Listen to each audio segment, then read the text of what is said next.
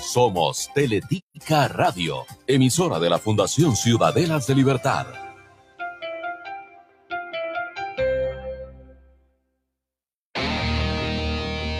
La profundidad, el análisis, la recopilación de datos, las diferentes fuentes. ¿Qué hay detrás de los hechos? Inicia Siete Días Radio, más allá de la noticia. 11 con 6 minutos de la mañana. Muchas gracias por estar con nosotros aquí nuevamente en Siete Días Radio y esta semana nos estamos dedicando a hablar sobre, bueno, lo que marcó este año 2022, lo que fue noticia y también lo que va a ser noticia en el próximo 2023 en las diferentes áreas. Y el día de hoy, pues nos toca hablar sobre la noticia económica ¿Qué marcó el 2022 y qué será noticia en el campo económico en el año 2023. Para abordar este tema ya está conmigo nuestro invitado del día de hoy, don Gerardo Corrales, economista. Bienvenido, don Gerardo. Muchas gracias, Estefanía, por esta nueva oportunidad y desearles a todos pues feliz Navidad y un próspero año 2023. Don Gerardo, desde su perspectiva, ¿qué hechos marcaron el año 2022 eh, en el campo económico? Para comenzar por ahí, por lo que fue este año. Lamentablemente veníamos eh, del año 2020 de una pandemia que tuvo un efecto muy negativo en toda la economía eh, mundial. Eh, luego, en la recuperación, tuvimos un problema de logística llamado crisis de contenedores. Y ya cuando el mundo se estaba recuperando y creíamos todos que salíamos de las crisis, el 24 de febrero de este año, lamentablemente, Putin decide invadir Ucrania y eso inició un proceso de incertidumbre, de volatilidad en los mercados financieros, de escasez, sobre todo siendo Ucrania el gran proveedor de granos de Europa, eh, y aumentó los costos de los fertilizantes, del transporte, de los insumos, y muy pocas veces visto en la parte económica vimos un fenómeno inflacionario. La inflación fue el tema más relevante en el mundo económico en el año 2022, pero una inflación del lado de costos, del lado de la oferta, lo que llamamos un shock de oferta, que incrementó significativamente los costos de producción de alimentos, sobre todo, y de energía, de los derivados del eh, petróleo. Costa Rica es una economía muy abierta y no podía estar ajeno a eso y empezamos a vivir un fenómeno inflacionario que incluso llevó la inflación en algunos meses hasta 10 veces más alta que la inflación de los meses del año 2021. La inflación, como todos sabemos, es un impuesto y es el impuesto más regresivo, más odioso que hay porque no requiere un decreto, no requiere una ley y destruye el poder de compra de las familias y destruye el poder de compra de las empresas, pero además pone muy nerviosos a los bancos centrales y lo que hacen es entonces subir las tasas de interés. Y nuestro Banco Central no se quedó atrás. Hubo en el 2022 una subida de tasa de interés en lo que se llama las tasas de política monetaria del punto 75% que habíamos cerrado en diciembre del 2021 al 9%. Y lo que es más preocupante es que ese aumento eh, en esa magnitud todavía no se ve en, el mercado, en las tasas de mercado. Eh, y hay 1.200.000 personas endeudadas en el sistema formal y 30.000 empresas endeudadas. Y todo esto a su vez generó eh, incertidumbre en el tipo de cambio. por cuanto las operadoras de pensiones empezaron a sacar dinero del país eh, hubo eh, un exceso de demanda de dólares que causó mucha preocupación en cuanto a que si el dólar iba a pasar los 700 colones. Incluso el presidente de la República salió a decir que se habían acabado las reservas monetarias internacionales. Eso generó mucha preocupación y obligó al Banco Central a tomar otra serie de medidas, eh, como por ejemplo subieron el encaje mínimo legal en colones del 12 al 15%. Eso para los oyentes lo que significa es que el Banco Central saca dinero de la economía, sacó casi 600 millones de dólares de un solo golpe y al tener menos plata, pues la gente gasta menos, las empresas gastan menos y lo que estamos viviendo ahora es la consecuencia de esas políticas. Eh, el país está sumergido en un proceso de desaceleración económica la economía costarricense, de manera preocupante, está creciendo cada vez menos. Ayer el Banco Central nos dijo que la tasa de crecimiento interanual, noviembre contra noviembre, es apenas de un 2.2%. Es una tasa muy baja. Y eso pues nos hace pensar en un año 2023 mundial y local preocupante en términos de falta de reactivación económica. Y es que recordamos también cuando estábamos finalizando el año 2021, algunos expertos también veían el panorama mucho más optimista porque no nos había ido tan mal en la pandemia, como si lo contrastamos obviamente con otras latitudes. Entonces pareciera más bien que lo, que lo peor estaba por venir, más bien en este año. Todos fallamos a principios del año 2021 en los pronósticos económicos. El Fondo Monetario, la OCDE, la CEPAL, el Banco Mundial eh, en enero creían o creíamos que el mundo iba a crecer más del 4%. Y en todas las revisiones trimestrales que se hicieron, todas fueron a la baja, a tal punto que en el caso eh, nuestro, este, el Banco Central tuvo que corregir. Y para nuestra fortuna, el Fondo Monetario Internacional dijo eh, ya en la última parte de este año que se habían encontrado como una mina de oro eh, con los números de zonas francas. Y eso fue lo que hizo que más bien en el caso de Costa Rica se corrigiera hacia arriba en el último trimestre el crecimiento de este año. Costa Rica va a crecer ya no 3.4, como había dicho el Banco Central, sino 4.3. Eso nos genera alegría, este, nos genera optimismo, pero ahora podemos ampliar que lamentablemente ese, ese dinamismo productivo no se refleja en la misma magnitud y optimismo en la generación de oportunidades de empleo, que ese para mí es el tema fundamental del 2023. Hablando del Banco Central y las intervenciones, las acciones del Banco Central, ¿qué le parecieron a usted específicamente? Bueno, este, el Banco Central, de acuerdo con la ley orgánica eh, de esa entidad, artículo 2, le pone como prioridad mantener la estabilidad interna y externa del Colón. Todos los demás objetivos, eh, como la búsqueda del pleno empleo de los recursos productivos o la estabilidad del sistema financiero, pasan a un segundo plano. Entonces, claro, cuando el Banco Central nos anuncia a principios de año que la inflación costarricenses estén tranquilos porque no va a pasar de un mínimo del 2% y un máximo del 4%, lo que se llama eh, la política de metas de inflación o inflation targeting, y de repente vemos una inflación que sube en, algún mes al 12.7%, mm, todos nos cuestionamos, ¿y qué pasó? ¿Qué es lo que está sucediendo? Y además, cuando los consumidores empiezan a ir a los supermercados, a las farmacias, eh, a la gasolina, eh, vimos meses en donde el litro de diésel, el litro de gasolina superaba los 1.100 colones. Incluso habían competencias de los pisteros de las gasolineras para ver cuál vehículo ¿verdad? generaba la factura más alta eh, de consumo de combustibles. Eh, alimentos, tubérculos, vegetales, legumbres, como la zanahoria, subió interanual casi un 160% el precio. La papa subió un 130%, el chile dulce, el tomate. Eh, y entonces todo eso, pues lamentablemente, a la hora de ver por quintiles de ingreso, eh, lo que es alimentos, pesa más en los gastos de consumo de los quintiles de ingreso más bajos. Entonces, creo que en el 2023, por esta situación inflacionaria y por lo que yo más adelante voy a argumentar por un mayor desempleo.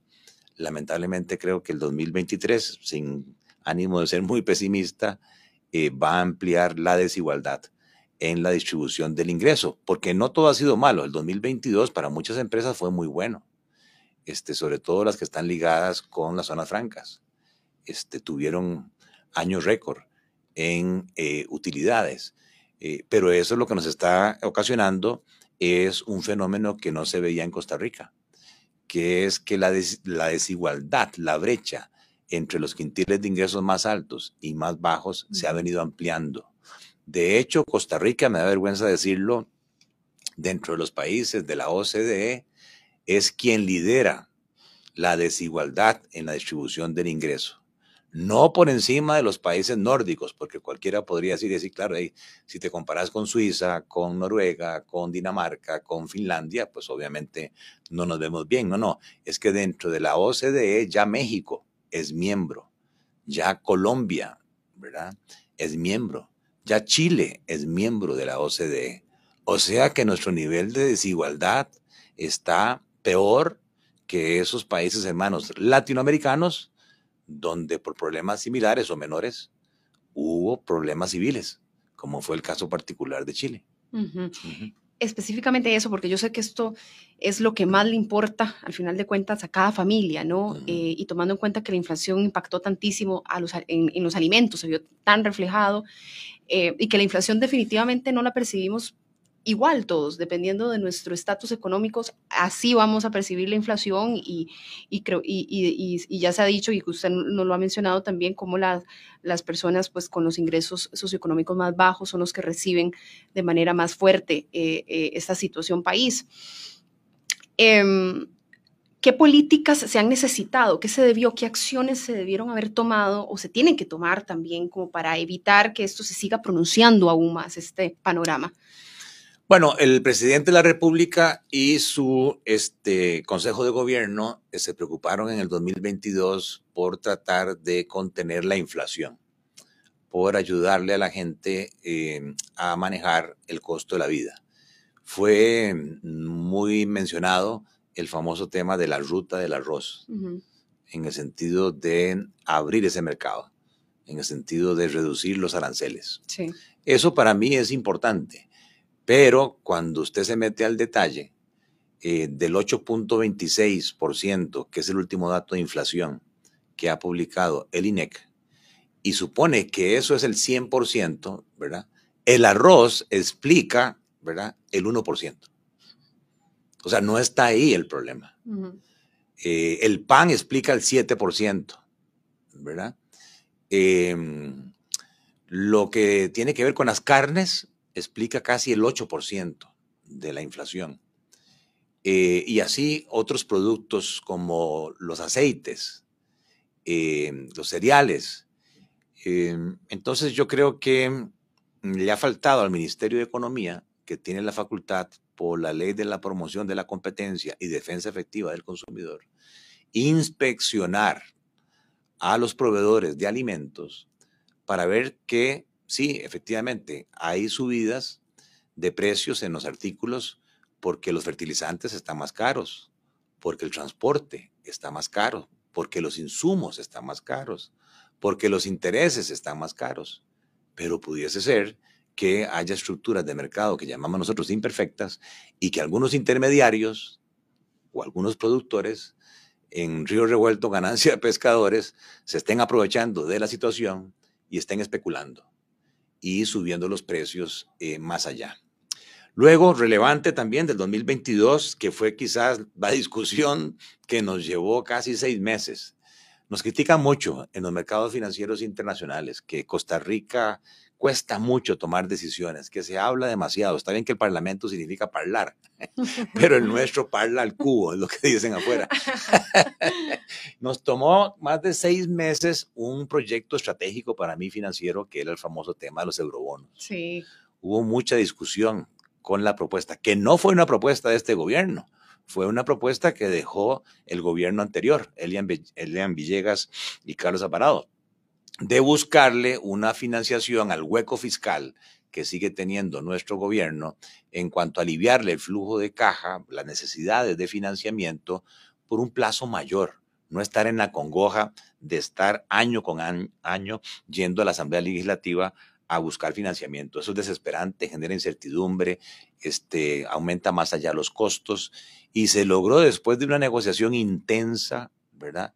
Y ahí quiero destacar eh, la labor del presidente de la República, del presidente del Congreso, eh, don Rodrigo Arias, que tuvo un rol fundamental, de los miembros de la Comisión de Económicos, que tuvieron la humildad y la capacidad racional de negociar este, los puntos, especialmente de Carolina Delgado y del equipo que estuvo a cargo este, de parte del gobierno, el ministro de Hacienda, Nogui Acosta, que nunca es, desmayó en su deseo de la ministra de la presidencia, eh, Natalia Díaz, este, y del mismo viceministro de la presidencia, este, Freddy Morera, que incluso tuvieron sesiones largas tratando de atender los requerimientos que pedía el Frente Amplio, eh, o los requisitos que pedía el PUS, o los requisitos que pedía Liberación Nacional, y al final pues no se lograron los 6 mil millones de dólares, pero se lograron 5 mil millones de dólares.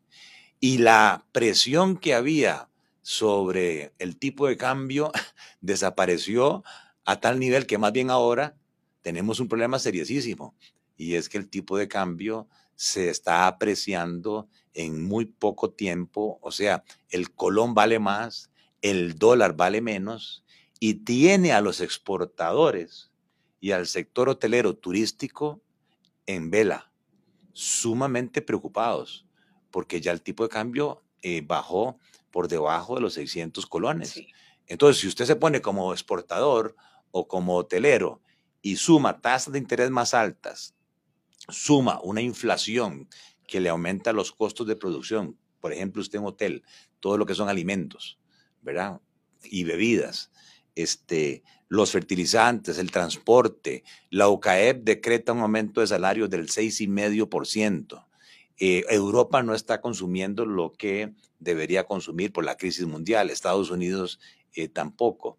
Y si además de eso a usted le dicen que en vez de pagarle 650 colones por cada dólar, como era al principio de este año, ahora le van a pagar 580, yo sí estoy preocupado que en el 2023, eh, y tengámoslo muy en cuenta, las empresas no quiebran por problemas de solvencia, o sea que no tienen los suficientes activos para pagar sus deudas.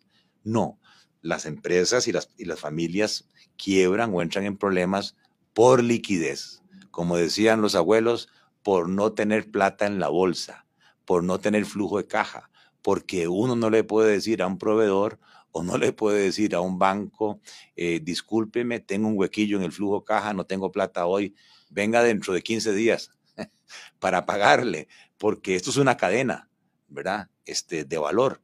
Eh, si yo no le pago a un proveedor, lo meto en problemas también a él, en su flujo de caja. Si no le pago este, a un banco, también lo meto en problema en cuanto a sus flujos de caja. Entonces yo creo que uno de los grandes temas que todavía no se ha logrado explicar bien para el 2023 es por qué están sobrando tantos dólares en Costa Rica. Desde el mes de julio están, por decirlo así, en exceso, sobrando 400 millones de dólares y crecientes. En noviembre fue casi 460 millones de dólares. Que el Banco Central dice, sí, mire, que es que el turismo se está reactivando, pero los pasajeros internacionales que han llegado al país, si acaso llegan al 80% de lo que había antes de pandemia. Generación de divisas del turismo este año, el Banco Central estima 2.900 millones de dólares, pero antes de pandemia el turismo producía 4 mil millones de dólares. Mire que la inversión extranjera directa, sí, sí, ha habido algún repunte de la inversión extranjera directa.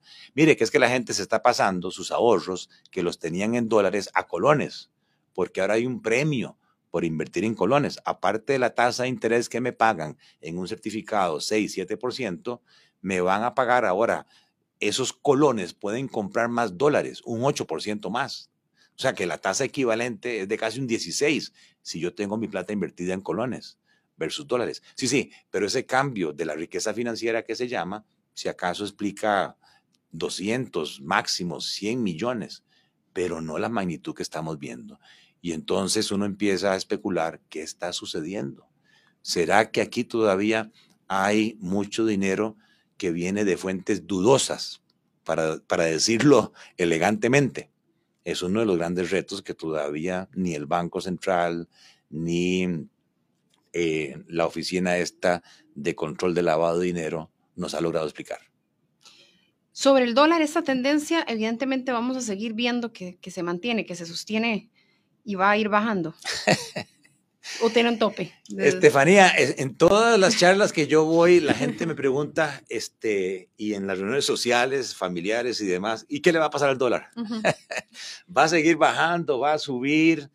Eh, y el problema es que ese mercado, como cualquier mercado donde se fija el precio de los bienes y servicios, es muy complicado, porque el mercado del tipo de cambio eh, se ve impactado por muchas fuerzas. Las exportaciones, el turismo, eh, los préstamos externos que toma el sector privado y que toma el gobierno, eh, se ve impactado por la llegada de inversión extranjera directa, se ve impactado también por las decisiones que toman los agentes económicos en cuanto a mantener su plata en colones o en dólares por las decisiones que toman ahora inversionistas institucionales tan importantes como las operadoras de pensiones que ya están administrando casi 13 mil millones de dólares y les permitieron que hasta el 50% de esa plata pueda estar fuera de Costa Rica. Imagínense, el 50% de 13 mil millones son 7 mil 500 millones, son, es más de las reservas monetarias que tiene el Banco Central eh, de todo el país. Aparte de eso, nuestro mercado cambiario tiene como silos. Está el mercado de ventanilla, donde las familias, las personas, las empresas van a comprar o van a vender sus dólares con los bancos. Ese mercado, todos los meses ahí sobran los dólares. Si nada más ese mercado fijara el tipo de cambio en Costa Rica, la respuesta que yo le doy, el tipo de cambio se va a seguir apreciando. ¿verdad? El colón va a seguir valiendo más entonces ahorren colones y endeudes en dólares, sin ninguna duda. Pero hay otro mercado, que es el sector público no bancario. ICE, Recope, la caja, el mismo gobierno central no pueden ir al mercado. Tienen que comprar o vender sus dólares con el Banco Central. Y ese mercado es deficitario. Las entidades públicas son grandes demandantes de dólares para importar petróleo, para importar medicinas, para pagar la deuda del exterior eh, que deben.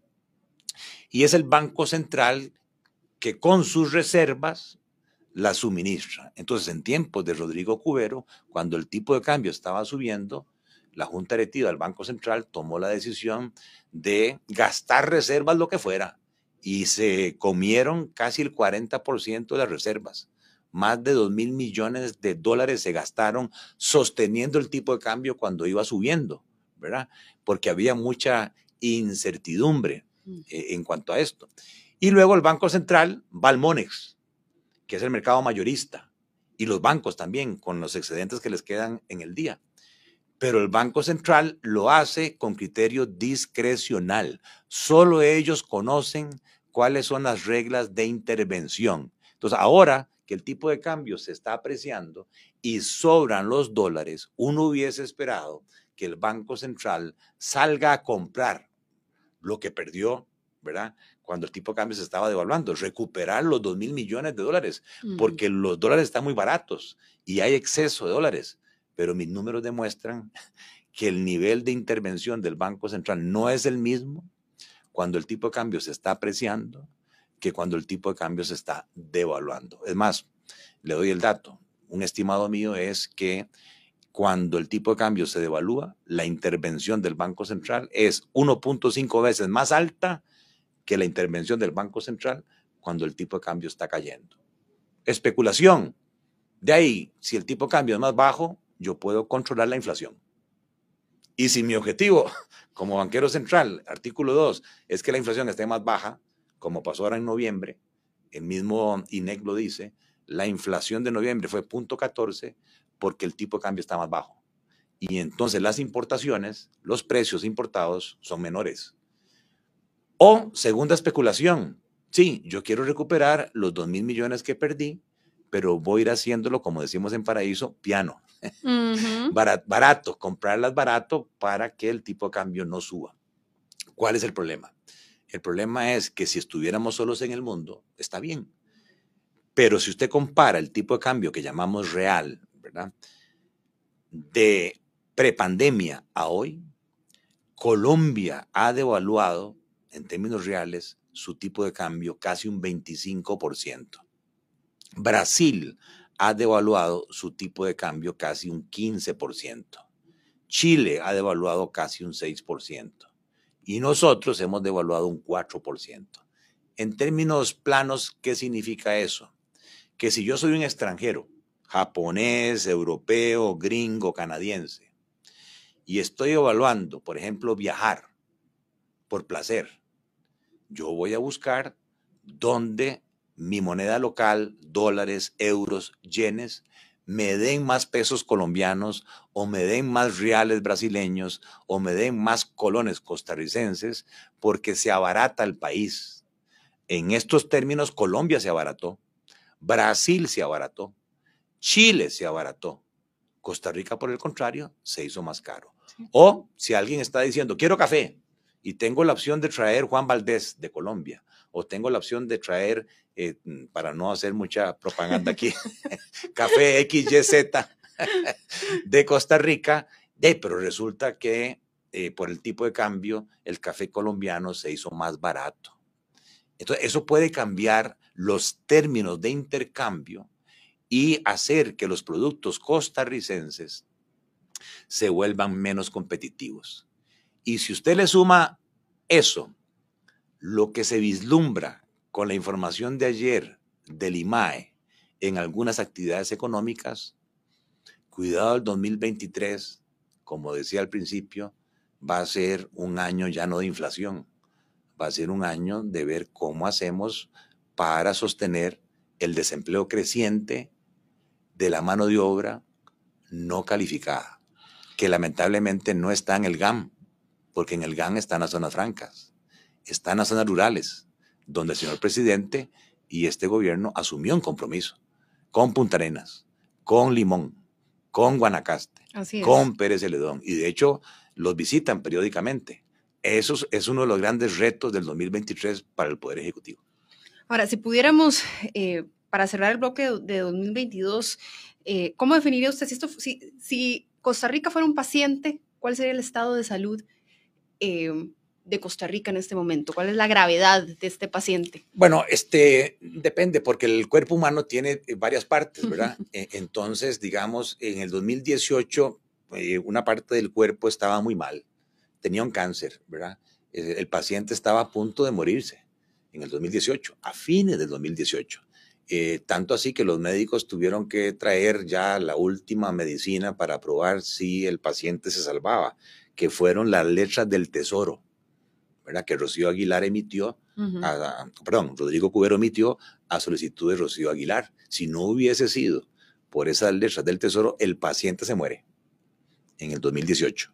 Si vemos el paciente hoy eh, con ese cáncer, digamos, este, desapareció. Las finanzas públicas hoy están sanas.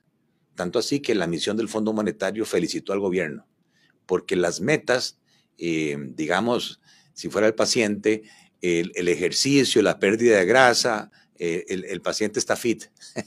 Tanto así que hay un superávit primario.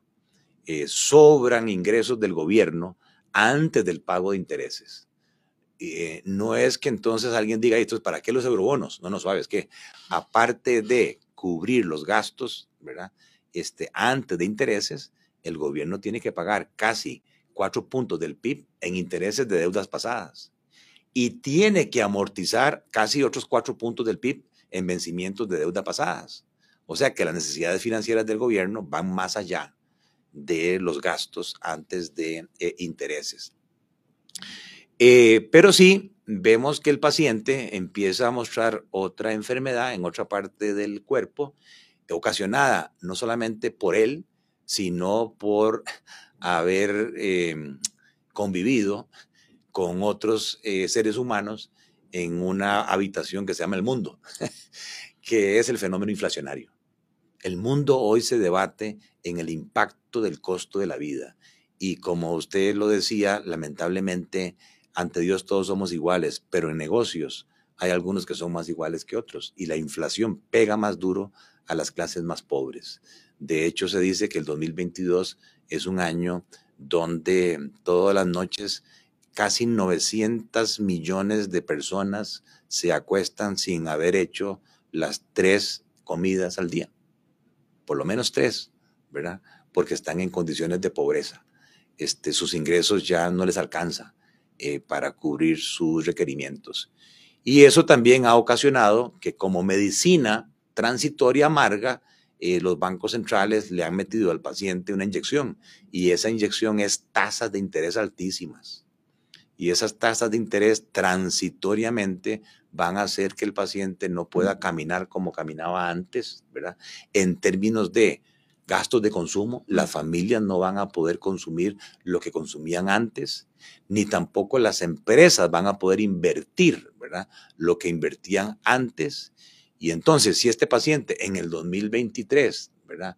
No se pone en un proceso eh, de ejercicio conocido como eh, un plan de incentivos para reactivar la economía, ahí sí puede ser que entonces nos surja otro cáncer conocido como el desempleo. Don Gerardo, voy a ir a una pausa comercial, ya casi regresamos para seguir conversando sobre eh, en esta ocasión sobre lo que nos espera en el año 2023 en el campo económico. Ya regresamos. Ahora tenemos mensajes importantes para usted. Ya casi volvemos con más de 7 días radio, más allá de la noticia.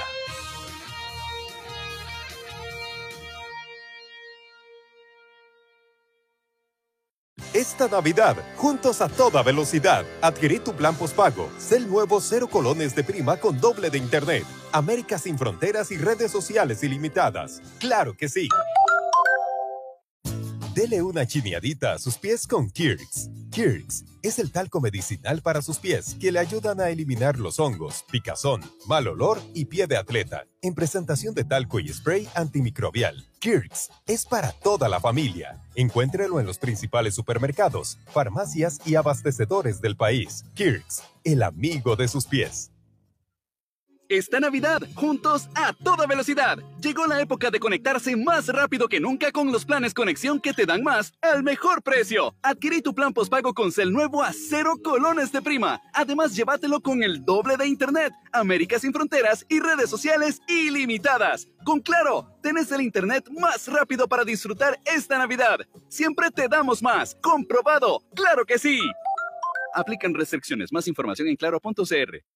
¿Cuánto vale para vos el poder ver bien? Yo no lo sabía hasta que empecé a utilizar lentes Shamir. Por eso, metele un gol a tus ojos con Shamir y mira los partidos de fútbol con la mejor tecnología que te brinda Shamir. Solicitalos en tu óptica favorita autorizada.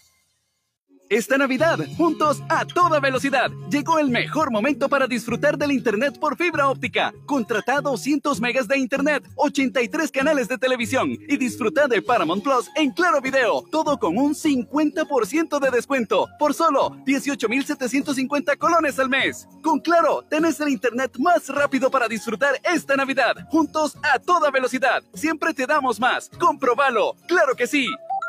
Aplican restricciones. Más información en claro.cr. Caro, ¿cómo estás? ¿Ya tu equipo de trabajo encontró la organización que van a apoyar? Sí, nos uniremos a la interesante experiencia juvenil de la Fundación Ciudadelas de Libertad. ¿A qué clase de experiencia se refiere Carolina? Ingresa ya al nuevo sitio fclibertad.org, donde descubrirás cuál es esa interesante experiencia y cómo involucrarte con esta organización. Esta Navidad, juntos a toda velocidad, adquirí tu plan postpago. Sé el nuevo cero colones de prima con doble de internet. América sin fronteras y redes sociales ilimitadas. ¡Claro que sí! Dele una chineadita a sus pies con Kirks. Kirks es el talco medicinal para sus pies que le ayudan a eliminar los hongos, picazón, mal olor y pie de atleta. En presentación de talco y spray antimicrobial. Kirks es para toda la familia. Encuéntrelo en los principales supermercados, farmacias y abastecedores del país. Kirks, el amigo de sus pies. Esta Navidad, juntos a toda velocidad. Llegó la época de conectarse más rápido que nunca con los planes conexión que te dan más al mejor precio. Adquirí tu plan postpago con Cel nuevo a cero colones de prima. Además, llévatelo con el doble de internet, América sin fronteras y redes sociales ilimitadas. Con Claro, tenés el internet más rápido para disfrutar esta Navidad. Siempre te damos más. Comprobado. Claro que sí. Aplican restricciones. Más información en claro.cr. En Teletica Radio le acompañamos de lunes a viernes con las ediciones de Telenoticias, 6 de la mañana, 12 mediodía, 7 de la noche y la última edición a las 10 de la noche. La información más destacada de lo que pasa en Costa Rica y el mundo se la brindamos en Telenoticias, aquí en los 91.5 FM. Esta Navidad, juntos a toda velocidad, llegó el mejor momento para disfrutar del Internet por fibra óptica. Contrata 200 megas de Internet, 83 canales de televisión y disfruta de Paramount Plus en Claro Video. Todo con un 50% de descuento por solo 18,750 colones al mes. Con Claro, tenés el Internet más rápido para disfrutar esta Navidad. Juntos a toda velocidad. Siempre te damos más. Comprobalo. Claro que sí. Aplican restricciones. Más información en claro.cr. Caro, ¿cómo estás? ¿Ya tu equipo de trabajo encontró la organización que van a apoyar? Sí, nos uniremos a la interesante experiencia juvenil de la Fundación Ciudadelas de Libertad. ¿A qué clase de experiencia se refiere Carolina? Ingresa ya al nuevo sitio fclibertad.org, donde descubrirás cuál es esa interesante experiencia y cómo involucrarte con esta organización.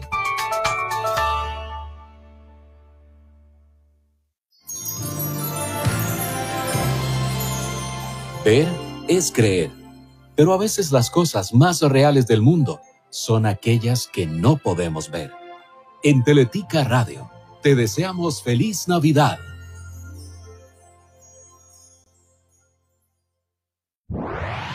Regresamos. Siete días radio. Más allá de la noticia.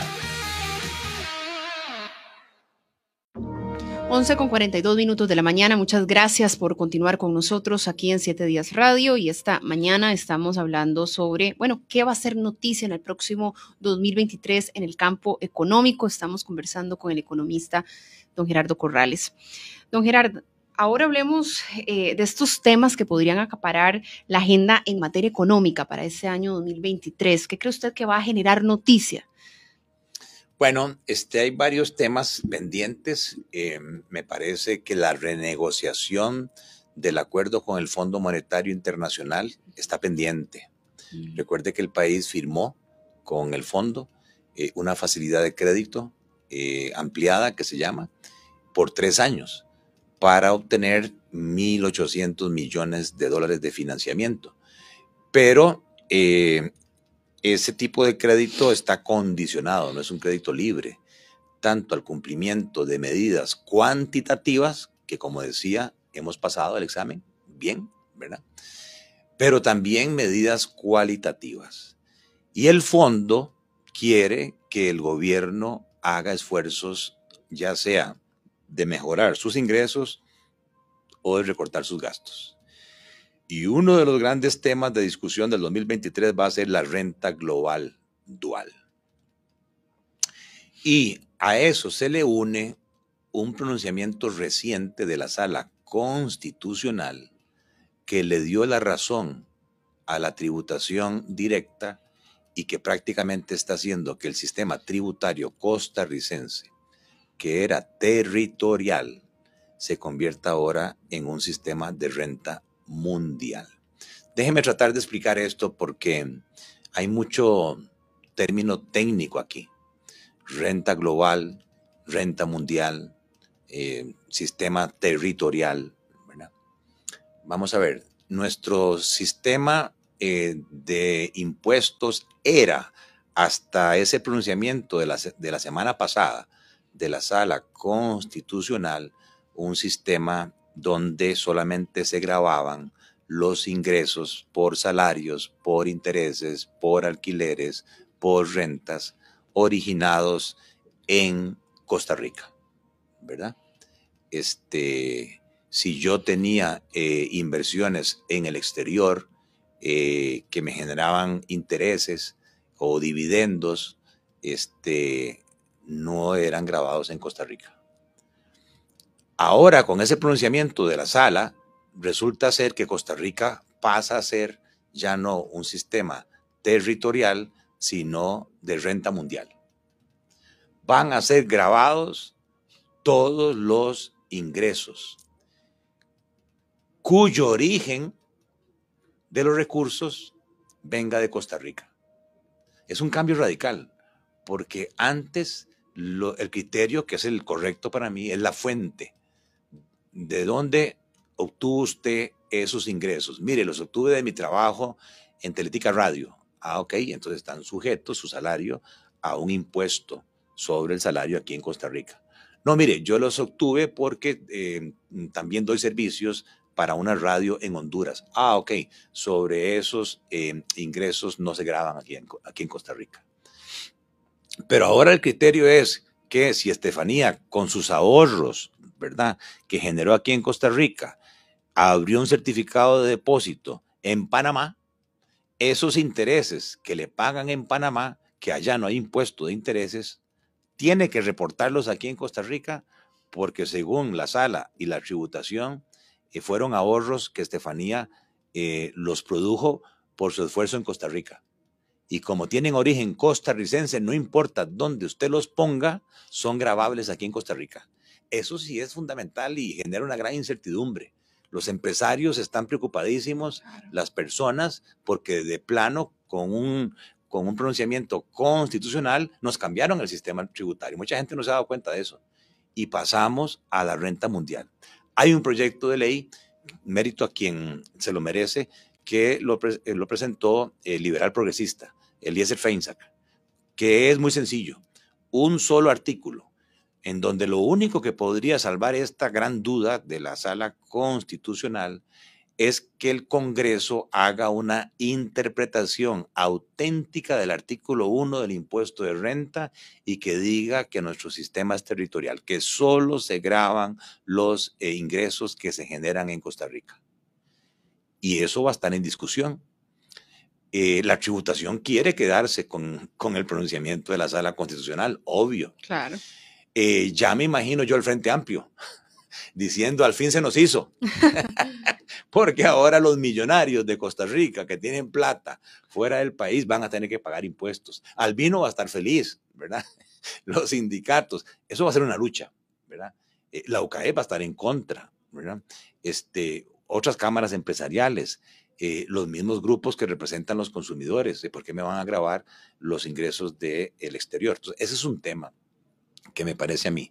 Lo otro es la renta global. La renta global se viene discutiendo desde aquella famosa mesa de diálogo que estableció eh, Carlos Alvarado, en el sentido de que nuestro sistema, sí, eh, antes de ese pronunciamiento de la sala, es territorial, pero hay varias cédulas de impuestos.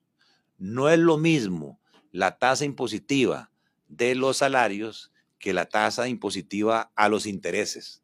Los intereses pagan el 15%. Los salarios van pagando en una escala que va incluso hasta el 25%. O no es lo mismo el impuesto a los dividendos, que es de un 15%. La renta global lo que dice no. Ahora, las personas físicas van a, van a tener que sumar todos sus ingresos que generan en Costa Rica por salarios, por intereses, perdón, por salarios, por alquileres, por dividendos, y es sobre esa suma consolidada que yo le voy a aplicar la tabla del impuesto salarial. O sea, que si yo, para ser más claro, hoy por salario gano 800 mil colones, no me graban, no tengo impuesto, porque el impuesto de salarios dice que están exentos aquellos salarios de menos de 800 mil.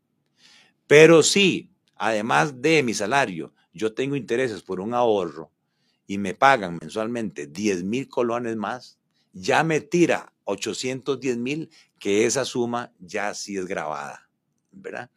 Eso se llama renta global. Mm. ¿Y por qué es dual?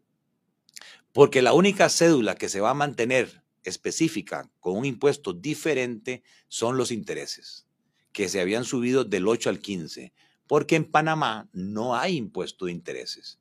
Si a mí me van a decir que me van a sumar en esa olla también los intereses para que yo pague un 25 o 30%, ve, me llevo la plata para Panamá y ahí no me cobran intereses. Claro, ahora con la interpretación de la sala. Exacto. también, ya me por ahí le cierran la puerta, claro. Entonces, vea, el 2023 va a venir una gran presión. Este, supuestamente Nogui va a decir que es una presión del Fondo Monetario, de la OCDE, eh, para generar impuestos.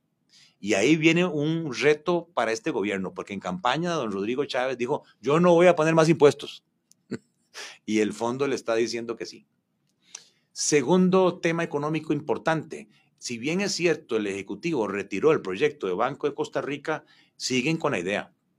Eh, entonces yo creo que lo que va a pasar en el 2023 es que vamos a tener un nuevo proyecto de venta del Banco de Costa Rica, pero ya con eh, un mejor contenido, sobre todo en cuanto a la forma. Recuerden que querían venderlo nada más con criterio del Consejo de Gobierno. Eso causó eh, mucho, mucha inquietud y mucho malestar en la oposición. 2023 viene la discusión del INS.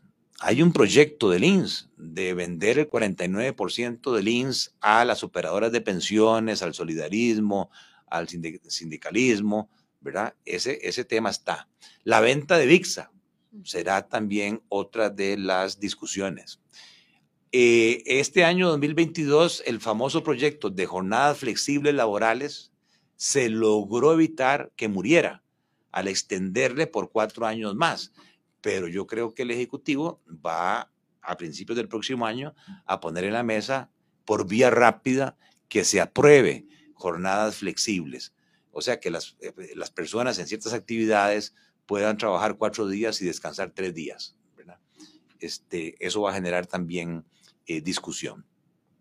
Va a seguir el tema de la inflación, ¿verdad? El Banco Central creo yo que ante este indicio que la inflación empieza a bajar, tiene que tomar decisiones si fue que, la, que el aumento de la tasa de interés se le fue la mano, como yo creo, y revisar esas tasas de interés. Porque si no, eh, el mecanismo de transmisión de lo que el Banco Central quiere a las tasas de mercado en Costa Rica toma más o menos seis meses. Si no se hace nada, las familias y las empresas en el 2023 van a empezar a pagar tasas de interés de dos dígitos, 15%, 16% en colones, 9, 10% en dólares, eh, para, sus créditos de casas de habitación, para sus créditos de, de ¿cómo se llama?, carros, eh, etcétera. Y finalmente, cuando uno ve los indicadores de actividad económica, tenemos tres economías en Costa Rica. La economía dinámica de zonas francas están volados, siguen creciendo al 16%, eh, la industria de insumos médicos crece como al 18, textiles, prendas crece como al 30, ¿verdad? Pero ahí se generan nada más 145 mil empleos de los 2 millones 200 mil y es empleo calificado.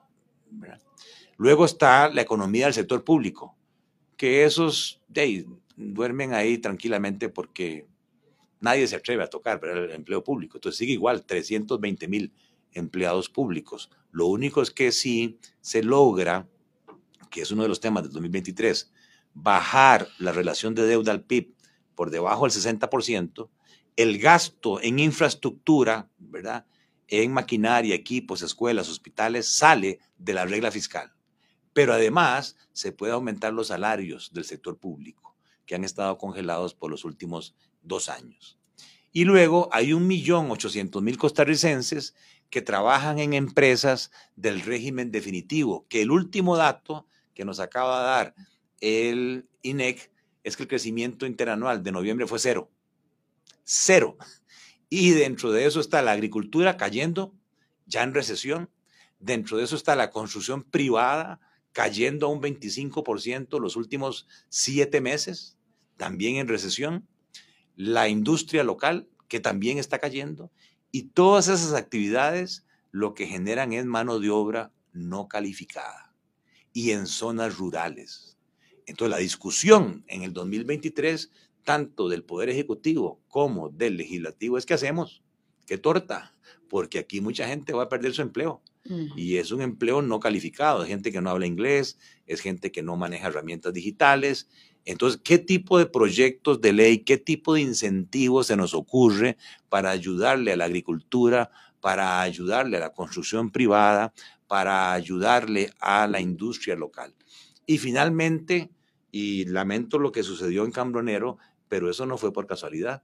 Cuando usted ve los indicadores, lo que se está invirtiendo en obra pública este año 2022 es un 52% más bajo de lo que se invertía en obra pública antes de la pandemia. O sea que si usted va a pasar un puente, corra, porque usted no sabe si ese puente se le va a caer. el grado de deterioro que tiene nuestro stock de obra pública es tremendo y eso afecta también la competitividad. Y por último, la gran discusión del 2023 económica también va a ser, ¿y qué hacemos con el tipo de cambio?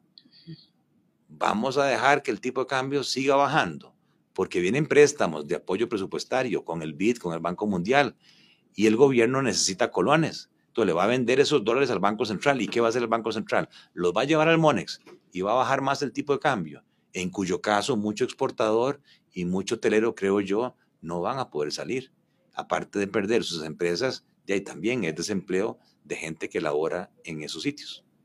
Don Gerardo, muy agradecida. Hemos llegado al final del programa. Le agradecemos mucho su análisis y bueno, vamos a ver, nos sentaremos nuevamente el próximo año a, ver cómo van transcurriendo eh, los hechos en la materia. Sí, yo tal vez termino pues deseándoles feliz Navidad y un próspero año 2023, pero también deseando que nuestros legisladores, que nuestros políticos tengan una visión país, una visión de largo plazo, porque el tsunami que se nos viene en el 2023 no es fácil y si la visión es cortoplacista, electorera, porque vienen las elecciones municipales y dejamos en segundo plano el país, la reactivación económica, el control de la inflación, el incentivo a las actividades económicas, pues lamentablemente podría ponerse en riesgo el Estado social de derecho, que ha sido la gran característica de Costa Rica vis a vis los hermanos países centroamericanos. Muchísimas gracias, don Gerardo. Gracias. a usted que nos acompañó. También muy agradecidos, como siempre. Será hasta mañana a las 11 de la mañana, aquí nuevamente en Siete Días Radio. Y este programa queda en nuestras plataformas de redes sociales para que usted lo pueda volver a escuchar. Que tengan una feliz tarde. Hasta aquí, Siete Días Radio. Te esperamos de lunes a viernes a las 11 de la mañana con más información sobre los antecedentes, causas, consecuencias proyecciones y soluciones de esa noticia que dejó huella en Costa Rica y en el mundo. Siete días radio, más allá de la noticia, aquí en los 91.5 FM.